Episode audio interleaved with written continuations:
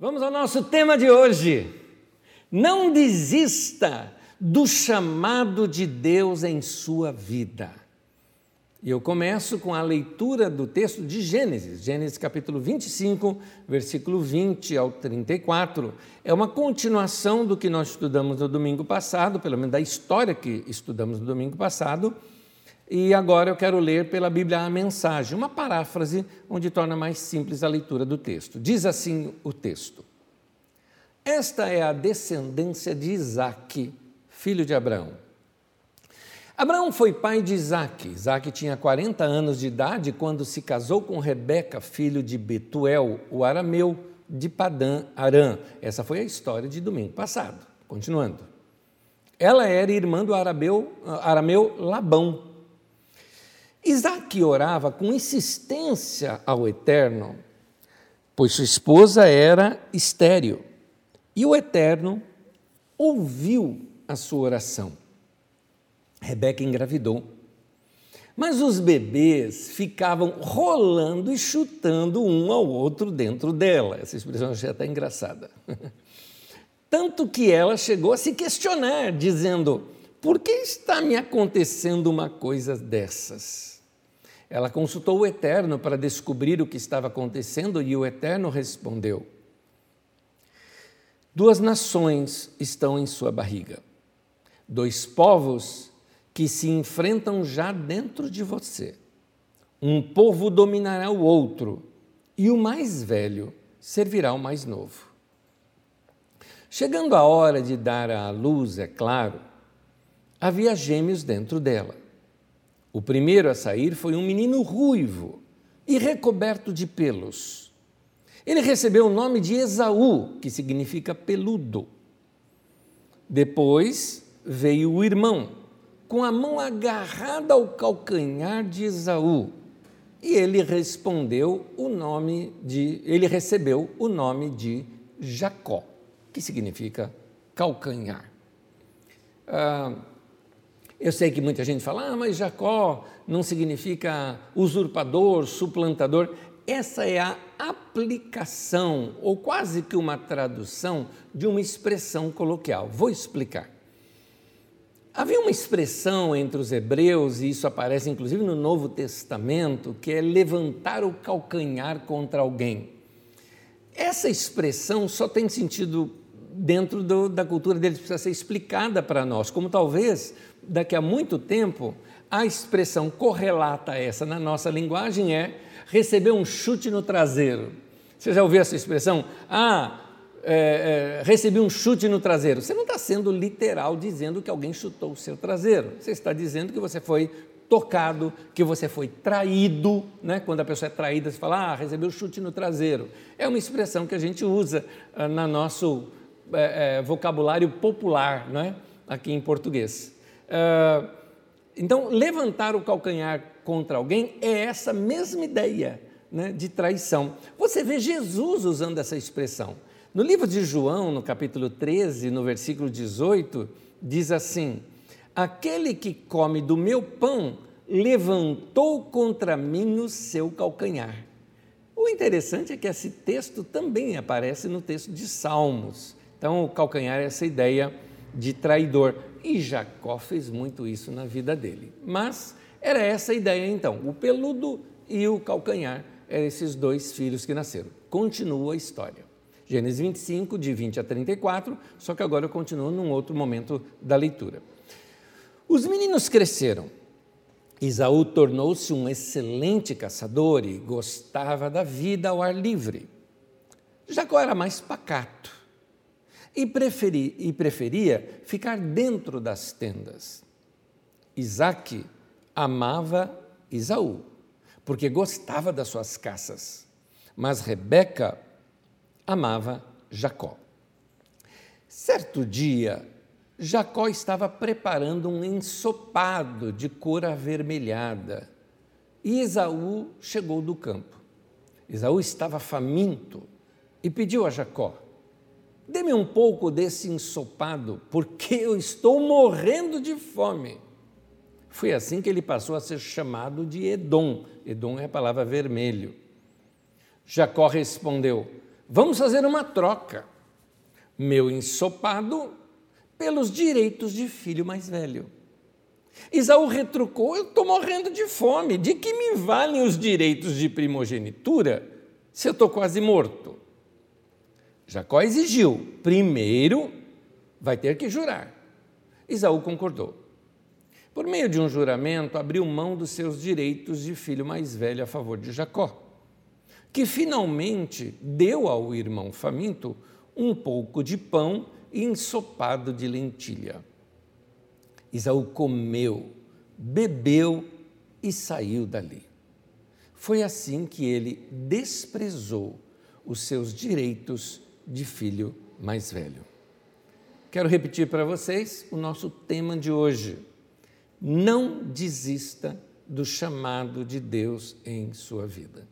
Nós vamos encontrar isso no, no, ao longo do texto que nós vamos examinar aqui, que examinamos dessa mensagem.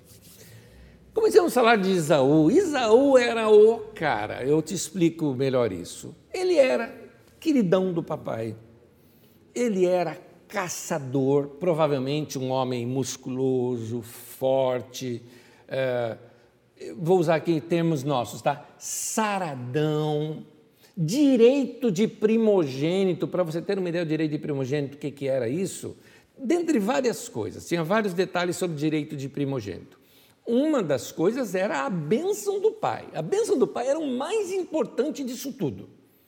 Porque, é, é, sabe aquele pensamento que existe dentro, é, dentro do, do, do, da crendice popular? Usam-se o nome para feitiçaria, aqui no Brasil se usa o nome macumba, né? Macumba pega, né? feitiçaria pega. Pois é, a ideia do, do hebreu é bênção, pega, bênção. Então, quando o pai abençoa, aquilo não volta atrás, aquilo vai acontecer. Então, havia essa, essa, essa fé no meio daquele povo, e que de fato ocorria mesmo. Você vê a bênção de Abraão sobre Isaac, Isaac cresceu. E aí Isaac abençoa, no caso você já sabe do final da história, Isaac abençoa, na verdade, Jacó, e não Isaú, porque Isaú desprezou a bênção do pai quando ele abriu o direito de primogenitura. É, e, e, dessa mesma forma, é, você vê o quê? É, Jacó cresceu. Cresceu seu nome, Jacó se torna depois Israel. Israel, até hoje, você conhece o nome é, que é perpetuado, que é o nome de Jacó. Pois bem, voltando aqui, Isaú, ele era então forte, caçador, uh, saradão, direito de primogênito, que também, lembrei de outra coisa, também o direito de primogênito significaria que ele ficaria com dois terços uh, de toda a riqueza do seu pai. E olha que Isaac era muito rico, diz as Escrituras Sagradas. Um terço iria para o filho mais novo, dois terços para o filho mais velho. Então, esse era o homem que qualquer mulher iria casar, queria casar.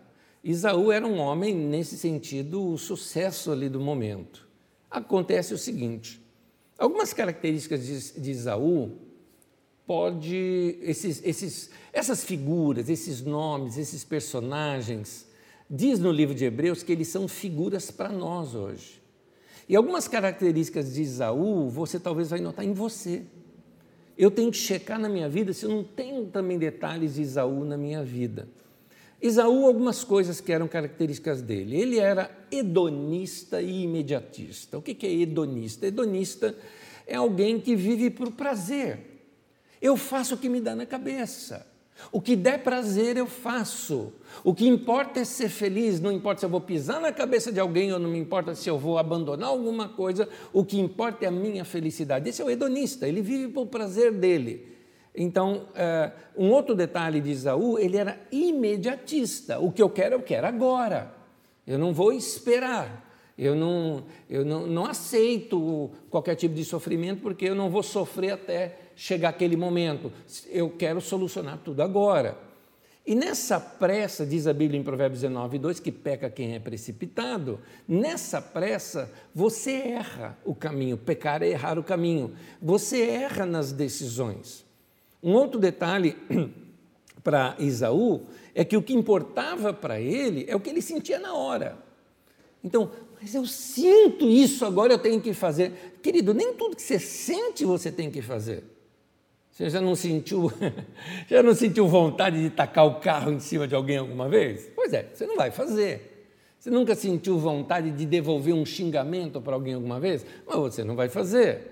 Mas não só nessas coisas eu quero dizer, Isaú, ele, ele, ele, sim, eu estou com fome, eu vou morrer de fome, não me importa o futuro, o que me importa é o presente. Alguém que não havia planejamento para o futuro. Isaú era o típico inconsequente que, que se dane o que vai acontecer, o que importa é eu me satisfazer agora.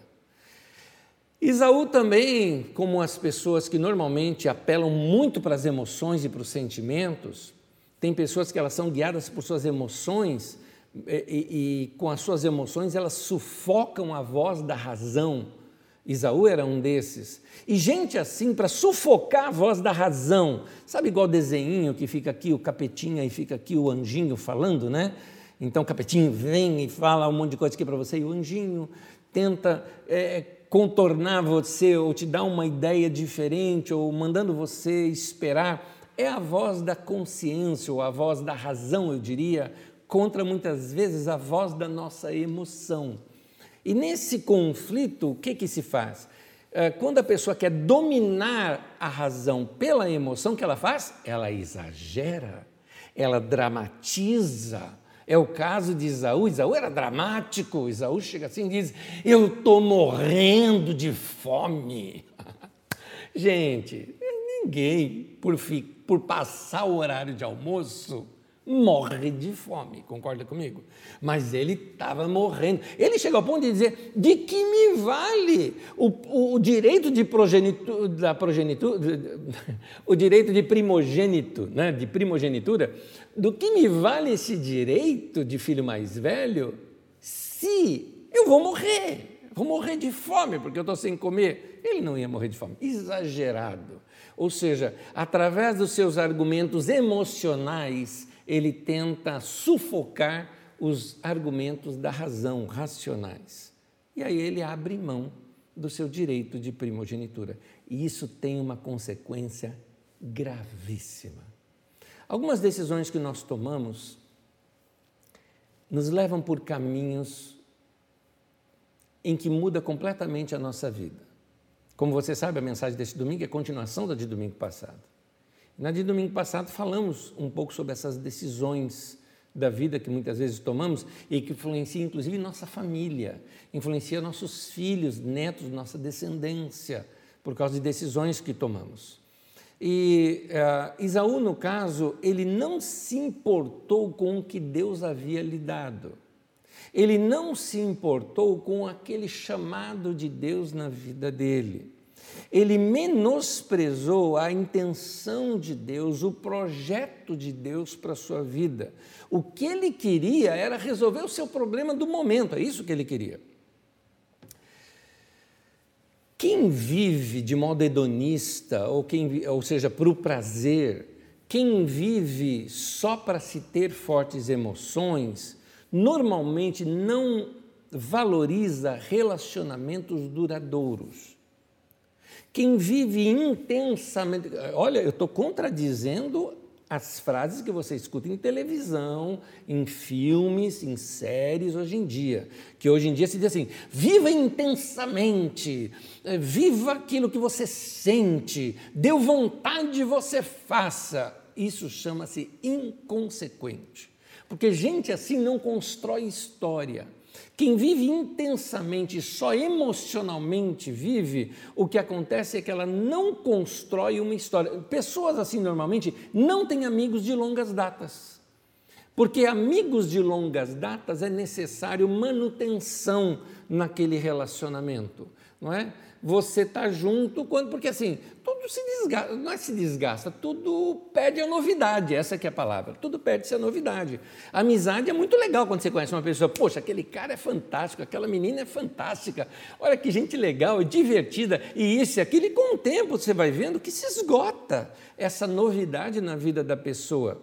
A amizade verdadeira, ela dura anos, A amizade verdadeira muitas vezes tem conflitos. Amizade verdadeira, depois de um tempo, pode ser que vocês discordem em alguma coisa, discutam em alguma situação, e, mas é aquela coisa, é meu amigo, é minha amiga, vamos permanecer juntos. O mesmo se refere a relacionamentos. Algumas pessoas hoje, por exemplo, desfazem um dos relacionamentos mais. Ah, uh, mais bem fundamentados da nossa sociedade, que é o casamento, né? porque ele não é só duas pessoas que se amam e estão juntas, né?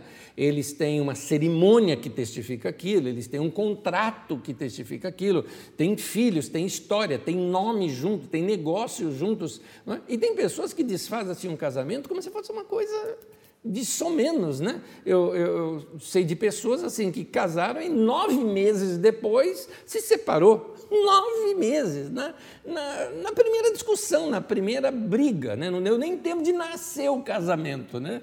E, e já uh, uh, abortaram o casamento, me permita essa figura de linguagem. Então, uh, ah, pessoas que vivem somente por prazer e, por, e só vivem pelas emoções, são também controladas por suas emoções. Eles se esquecem que as emoções não são só emoções boas de amor, romance, alegria, risada, coisinha legal. As emoções também são ira, é, chateações, uh, azedumes então, quem vive por suas emoções, muitas vezes toma decisões baseadas em suas emoções, e às vezes emoções ruins, como da ira, como do azedume, e por aí você vê até assassinatos acontecendo por pessoas que são dirigidas por suas emoções. Então, ah, muitas pessoas valorizam apenas essa satisfação do momento. Então, gente que, que só vive por emoção, ela usa o outro Enquanto lhe dá emoção, não deu emoção, joga fora. Então, nós temos que tomar cuidado do seguinte: quanto de Isaú existe em nós? Vamos lá, sincero, entre eu e você aqui, você vai responder, na verdade, pra, de você para Deus, né? É, quanto de Isaú, de, quanto dessa personalidade de Esaú existe em você? O texto usa uma expressão interessante. Diz que Esaú comeu, bebeu, levantou-se e saiu. A linguagem no texto hebraico é interessante, é uma linguagem de desprezo. É uma linguagem do tipo, não tô nem aí. É essa a linguagem. Vamos falar de Jacó. O Jacó era o típico filhinho da mamãe.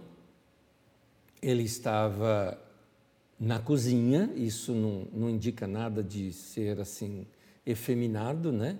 É, mas ele era um homem pacato, ele não era um homem caçador do campo. Jacó não era assim. Mas tem uma coisa, Jacó, Jacó tem um monte de erro. Se quer um cara para errar na vida é o Jacó. Jacó tinha assim N defeitos de, em seu caráter. No entanto, Jacó tem muita coisa para ser elogiada. Dentre elas, ele valorizou a bênção de Deus na vida dele. Duas vezes ele fala para Isaú, tanto no versículo 31 quanto no 33, ele fala assim: primeiro a bênção. Ou seja, primeiro o direito de primogenitura, é isso que eu quero. Então, Jacó valorizava a bênção de Deus na sua vida.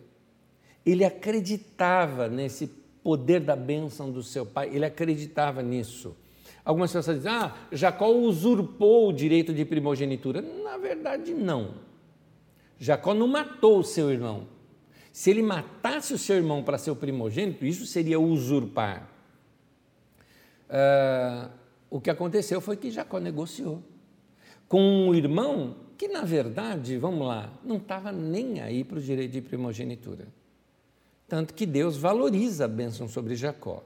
Por quê? Porque Jacó valorizou a bênção de Deus na vida dele. Então, Isaú vendeu a sua primogenitura por um prato de lentilhas. É interessante falar a expressão prato de lentilha pelo seguinte: o ensopado de lentilha ele era cheiroso, saboroso. Nota que, por exemplo, ali está vermelho. Por que vermelho? Certamente porque estava muito temperado, né? como é muito característica das comidas ali de todo o Oriente Médio, mas é uma comida barata.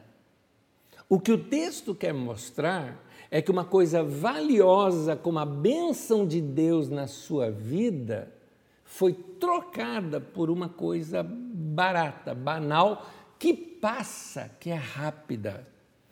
Tem gente que troca o chamado de Deus na sua vida, a sua vocação, por um prato de lentilhas.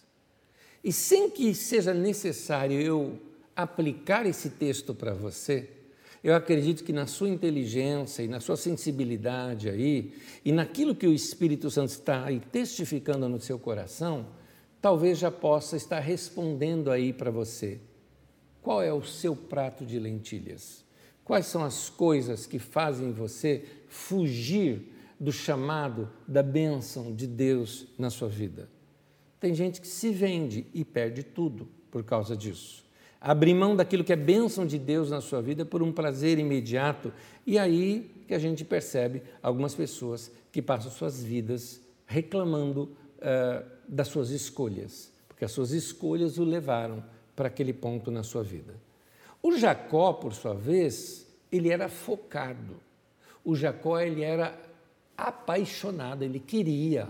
E, e, assim, a razão da minha vida é ser um instrumento, sabe? Como foi Abraão, meu avô, como foi Isaac, meu pai, eu também quero ser. E ele sabia que ele precisava da bênção de Deus na vida dele para aquilo. E sabendo que o irmão dele não estava dando a mínima para aquilo.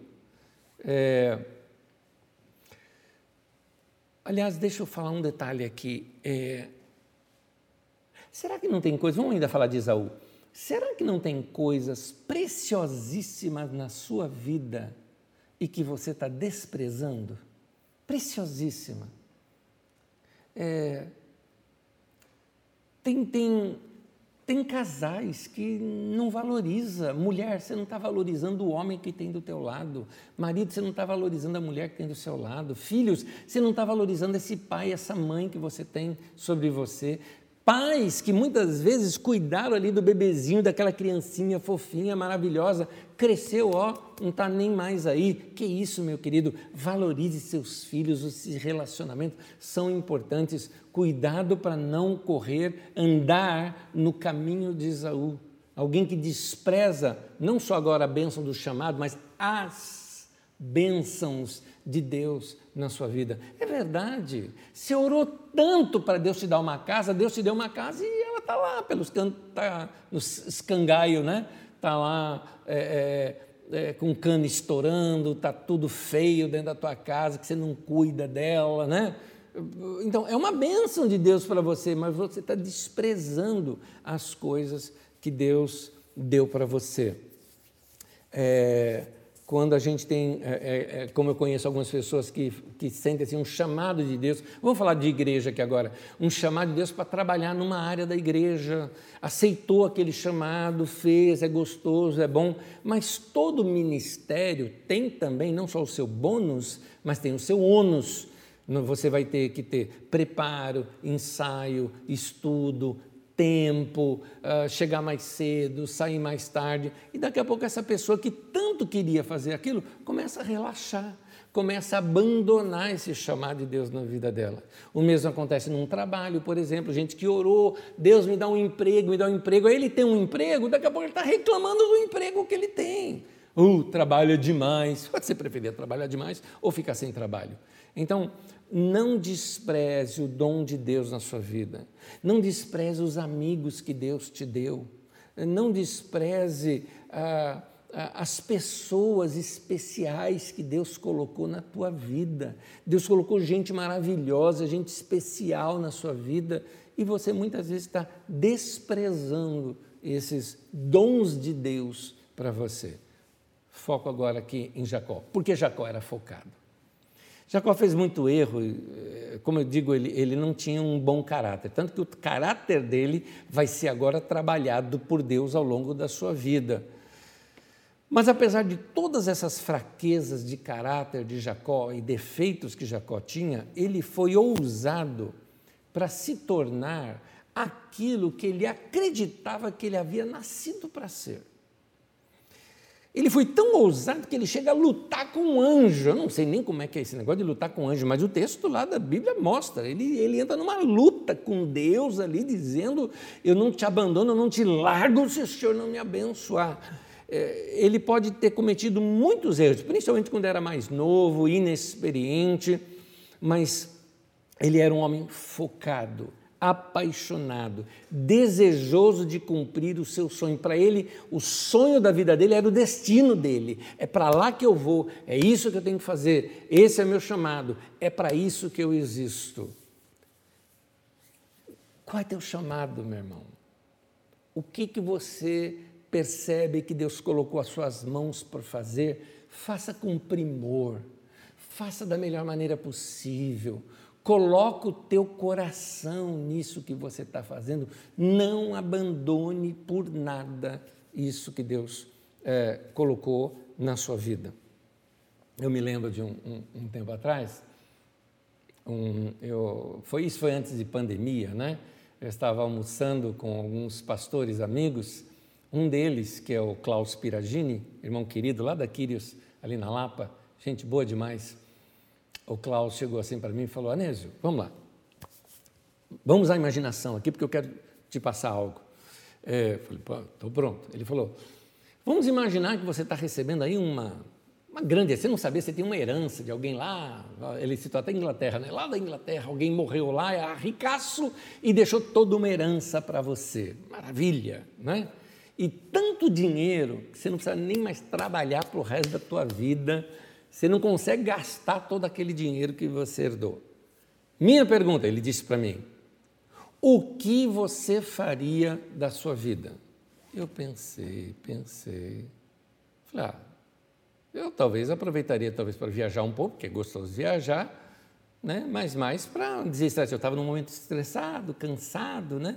Então eu cheguei a citar isso. Falei, mas, sei lá, fazia talvez alguma coisa dessa e de domingo eu estaria lá na Carisma ministrando. Ele falou: não, não, não, mas não precisa você estar lá na Carisma. Tá bom, eu, eu ajudo a igreja, eu, eu banco coisa nova para a igreja, para a Carisma, uh, ajudo que a gente tenha mais funcionários até para administrar aquele lugar, não vou precisar mais administrar, mas de domingo eu estou lá pregando. Aí ele falou, não contente, ele falou: não, não, então não existe a Carisma. O que, que você faria? Falei, ah, eu sentaria no banco da tua igreja esperando uma chance de pregar. Porque esse é meu chamado. Eu falei para ele, falei, Klaus, não existe anésio sem carisma. Não existe, não existe, não dá. Eu, eu não consigo pensar na minha vida separado dessas coisas. Porque é o meu chamado, é a minha vocação, eu falei de mim, mas e você, meu irmão? Você tem vocação, você tem chamado, você tem coisas para abençoar pessoas, você tem um chamado de Deus na sua vida. Eu não estou falando só de ministérios com a igreja, eu estou falando de vida, de construir família, de abençoar pessoas, de ser quem você é. Você tem, muitas vezes até tua profissão faça parte desse seu chamado, muitos são de suporte e tudo mais, mas minha, minha, minha chamada de atenção para você é o seguinte: mas o que você for fazer, faça com excelência, faça da melhor maneira possível, dê a vida naquilo, faça com primor. Eu gosto dessa palavra. Faça com primor o que Deus te chamou para fazer. Isaú já era um cara acomodado. Isaú era o oposto desse, de tudo isso aqui que eu te falei. Ele sabia dos seus direitos, estava lá, era um cara tranquilo, eh, tem direito de primogenitura. Ele estava seguro demais e nem ligava para isso, porque era acomodado. Parêntese, tem gente que é assim em relacionamento. Está tão ali acomodado no relacionamento com o marido, com a mulher, que nem percebe que não existe mais primor nesse relacionamento. Já não se arruma mais um para o outro, já não se cuida mais por causa do outro, já não alimenta o relacionamento. Gente, todo mundo sabe, o amor é como uma florzinha, se você não cuidar dela, ela morre. Da mesma forma, aquelas coisas que mantêm um relacionamento aquecido precisa ser sempre relembrado, sabe? viu uma música linda, um vídeo gostoso, manda para a pessoa, não é? É, é? Viu alguma coisa encantadora, mostra para a pessoa. A lua está lindíssima, gente, esses dias. Uh, viu alguma coisa na natureza bela? Fala para a pessoa, conta para a pessoa, procura sair com a pessoa para ver aquelas coisas belas. O, o, amor tem que ser assim, sempre adubado. Então tem gente que está como Isaú, está tão, sabe, é, é, tá, tá bom, tá, né, não está ruim, tá bom. Eu não gosto dessa frase, não está ruim, tá bom. Eu não gosto dessa frase. Então, é, Isaú estava assim, tranquilo. Eu sou primogênito mesmo, vou herdar, tenho muito dinheiro, tudo mais. O Jacó está querendo aqui o pai de lentilha pelo. É, eu dou para ele, porque minha vida vai dar tudo bem. Ou seja, ele era imediatista, estava com fome, não ligou para trocar algo que era extremamente valioso, que era o seu direito de primogênito, porque o que ele queria era suprir a fome naquele momento. Meu irmão, não seja como Esaú, que trocou o melhor de sua vida por um prato de lentilha. E eu te pergunto, o que é o seu prato de lentilha? As nossas escolhas podem sinalizar que nós estamos fazendo essa troca, abandonando muitas vezes coisas importantes que Deus colocou na nossa vida. Gênesis 26, versículo 35 o texto diz assim: Isaú estava com 40 anos de idade quando se casou com Judite, filha de Beeri, um hitita, e com Bazemate, filha de Elon, outro hitita. Olha essa frase agora. As duas foram um tormento na vida de Isaac e Rebeca. Sabe o que esse texto me ensina?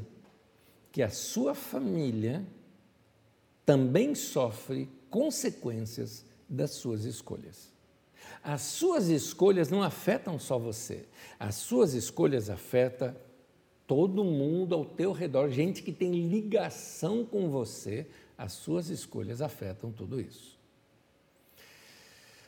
Quando Deus vê alguém que tem a bênção, mas não valoriza, gente que não se apaixona por aquilo que Deus lhe deu, Deus dá isso para outra pessoa. Eu vou repetir para você. Se Deus percebe que você não está valorizando o que Ele te deu, Ele tira e dá para outra pessoa. É isso que o texto está nos ensinando. Isaac disse assim para Isaú, Gênesis 27, 35. O pai, o pai, Isaac disse: seu irmão recebeu a bênção que pertencia a você. É interessante isso. O, o, o Jacó estava tão afim da bênção que ele fez de tudo, até trapaceou para isso. Não vou aqui julgar o fato de que, por ele ter trapaceado, aconteceu. Não é isso que eu quero julgar. O que eu quero julgar é o fato do desprezo de Isaú.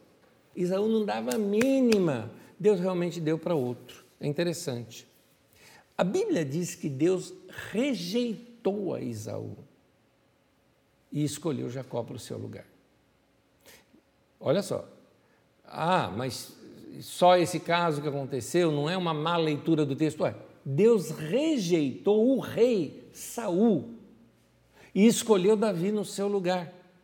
Ah, mas isso é Velho Testamento. No Novo Testamento começa o livro de Atos dizendo que Judas, Judas rejeitou. Judas, ele, ele se sentia o cara, né? Porque você tem ali dos doze, pelo que eu saiba, o único que não era da Galiléia, que era da Judéia, era Judas. E esse cara, o Judas, que ele se sentia assim acima dos outros, ele era tipo assim, tem mais influência do que os outros, tanto que ele tinha fácil entrada ali com os, os principais, os sacerdotes e tudo mais, ele simplesmente estragou tudo. E começa o livro de Atos dizendo assim: que os irmãos estão reunidos, estão um tempo de oração, na meditação deles, vendo no livro de Salmos, entender essa palavra do livro de Salmos é para nós, que diz ali: tome outro seu lugar, ou tome outro seu episcopado. E eles falaram: vamos eleger alguém aqui para o lugar do Judas. Ou seja, está aí alguém também que foi rejeitado e foi colocado uma outra pessoa em seu lugar. O texto de Malaquias, no capítulo 1, no versículo 2 e 3, diz assim: Eu amei Jacó, mas eu rejeitei Esaú. Presta bem atenção nisso, meu querido. Ó, gente com os erros na vida, com erros na vida, como Jacó, Deus pode consertar. Mas gente que despreza o que Deus lhes deu são deixadas de lado. E a bênção é dada para outro que a valorize. O que fez Deus ficar tão chateado, sem prazer, é que Isaú tinha bênção, mas desprezou a bênção e não valorizou a bênção. No Novo Testamento você encontra Paulo dando uma orientação importante para Timóteo.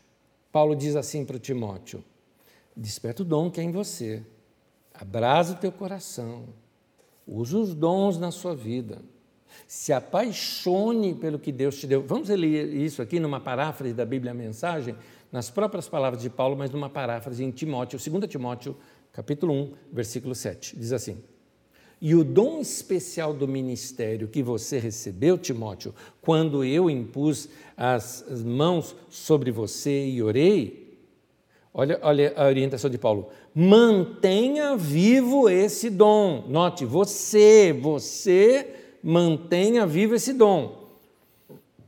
Deus não quer que sejamos tímidos com seus dons, mas ousados, amorosos e sensíveis. Então, meu irmão, fica aqui um conselho para você diante dessa palavra de Paulo. Abrase o seu coração para servir a Deus apaixonadamente. Deus deu o dom, mas é você que tem que mantê-lo vivo. O amor é assim. Deus dá, mas é você que tem que manter esse sentimento vivo. Você pode matá-lo, mas é aquela coisa: Deus dá, mas é você quem tem que manter vivo.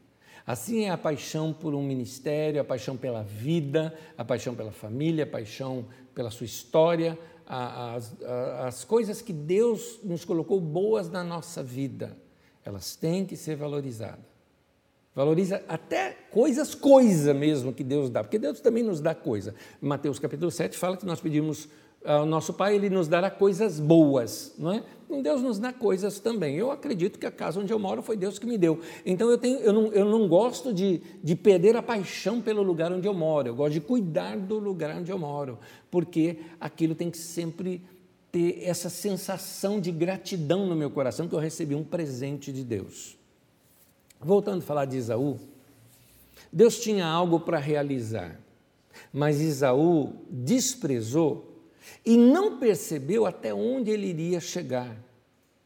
Isaú, gente, seria uma grande nação. Olha só, hoje, 3.800 anos depois dessa história, nós estaríamos aqui numa terra que ele nem imaginaria que essa terra existisse, né? essa uh, esse, esse continente todo onde nós moramos, menos ainda uma cidade com o nome de Osasco, falando deles. E nós falaríamos assim: o Deus de Abraão, de Isaac e de Isaú. Era para ser isso, mas não foi. Porque Isaú desprezou. Isaú teria um nome na história. Deus seria conhecido através dele como sendo dessa linhagem. Mas Isaú desprezou a sua oportunidade e Deus então deu para quem valorizasse. Você não quer? Daqui. Eu vou dar para quem está valorizando. Você conhece um grande líder nas Escrituras chamado Moisés? E Moisés, quando Deus chamou Moisés para libertar o povo do Egito, Moisés ele começou a arrumar muita desculpa, e cada desculpa que Moisés arrumava, Deus arrumava, Deus mostrava a solução. Moisés tentou se passar por gago, ou realmente ele era gago, né? pesado em palavra, não sei falar direito. Deus falou: tá bom, o, o, o Arão fala no teu lugar. Ou seja, Deus não arredou o pé o tempo todo e falou: Moisés, eu estou te falando, vai lá. Até que tem um momento que o texto diz que Deus se zangou com Moisés. É como assim: Deus fala para Moisés, ele arruma uma desculpa, Deus resolve a desculpa. Deus fala com Moisés, Moisés arruma uma desculpa, Deus resolve a desculpa. Aí Deus fala com Moisés, Moisés arruma uma desculpa, Deus dá um tapa na mesa, falou: Moisés eu estou mandando você. Deus ficou zangado. Você está desprezando a oportunidade, o seu chamado dom que havia, que, que, que, que há em você. Então, Deus corrige ali Moisés. Moisés, no caso, aceitou a correção. Foi um homem tremendamente usado por Deus. E às vezes, quando Deus nos manda fazer alguma coisa, a gente percebe que Deus está nos levando para algo, a gente fica arrumando desculpa, como se a gente fosse incapaz.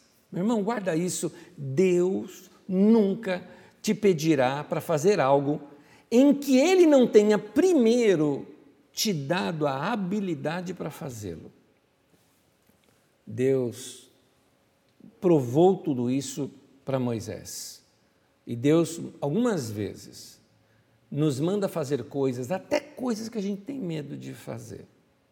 Moisés, por exemplo, Deus falou: pega essa vara na sua mão, joga no chão, jogou, virou uma cobra. Moisés estava fugindo, começou a fugir da cobra. Ficou engraçada a cena. Jogou a vara, virou cobra e ele ficou com medo da cobra. E Deus falou: agora pega a cobra. Deus mandou ele fazer uma coisa que ele tinha medo de fazer.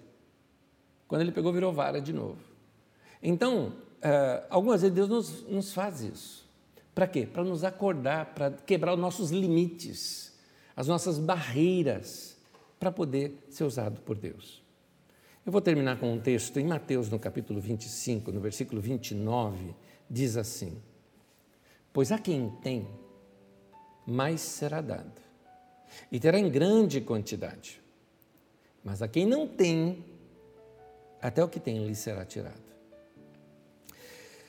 O texto da Bíblia Sagrada nos mostra algumas coisas. É, esse texto, essa frase de Jesus, ela aparece em diversos momentos diferentes.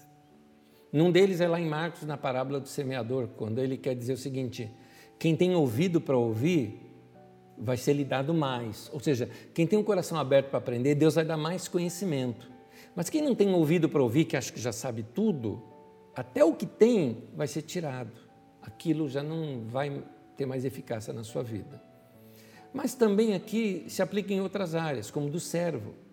Então, ah, como na parábola dos talentos, lembra que um foi dado cinco, o outro dois, o outro um, o de cinco e de dois multiplicaram, um não, ele escondeu, não quis usar e Deus tirou dele. Então, quem tem o coração naquilo que Deus lhe deu, a este lhe será dado muito mais. É isso que o texto está dizendo.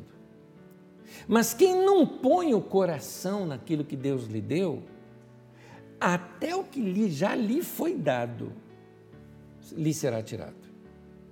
Por isso, meu irmão, se você só ficar em sua zona de conforto, você nunca usará todo o potencial que Deus depositou em você.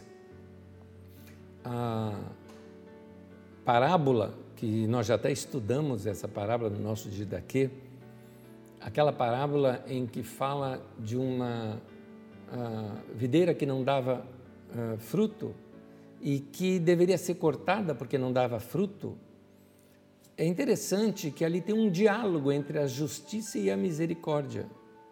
A justiça chega dizendo: ela não dá fruto, corta.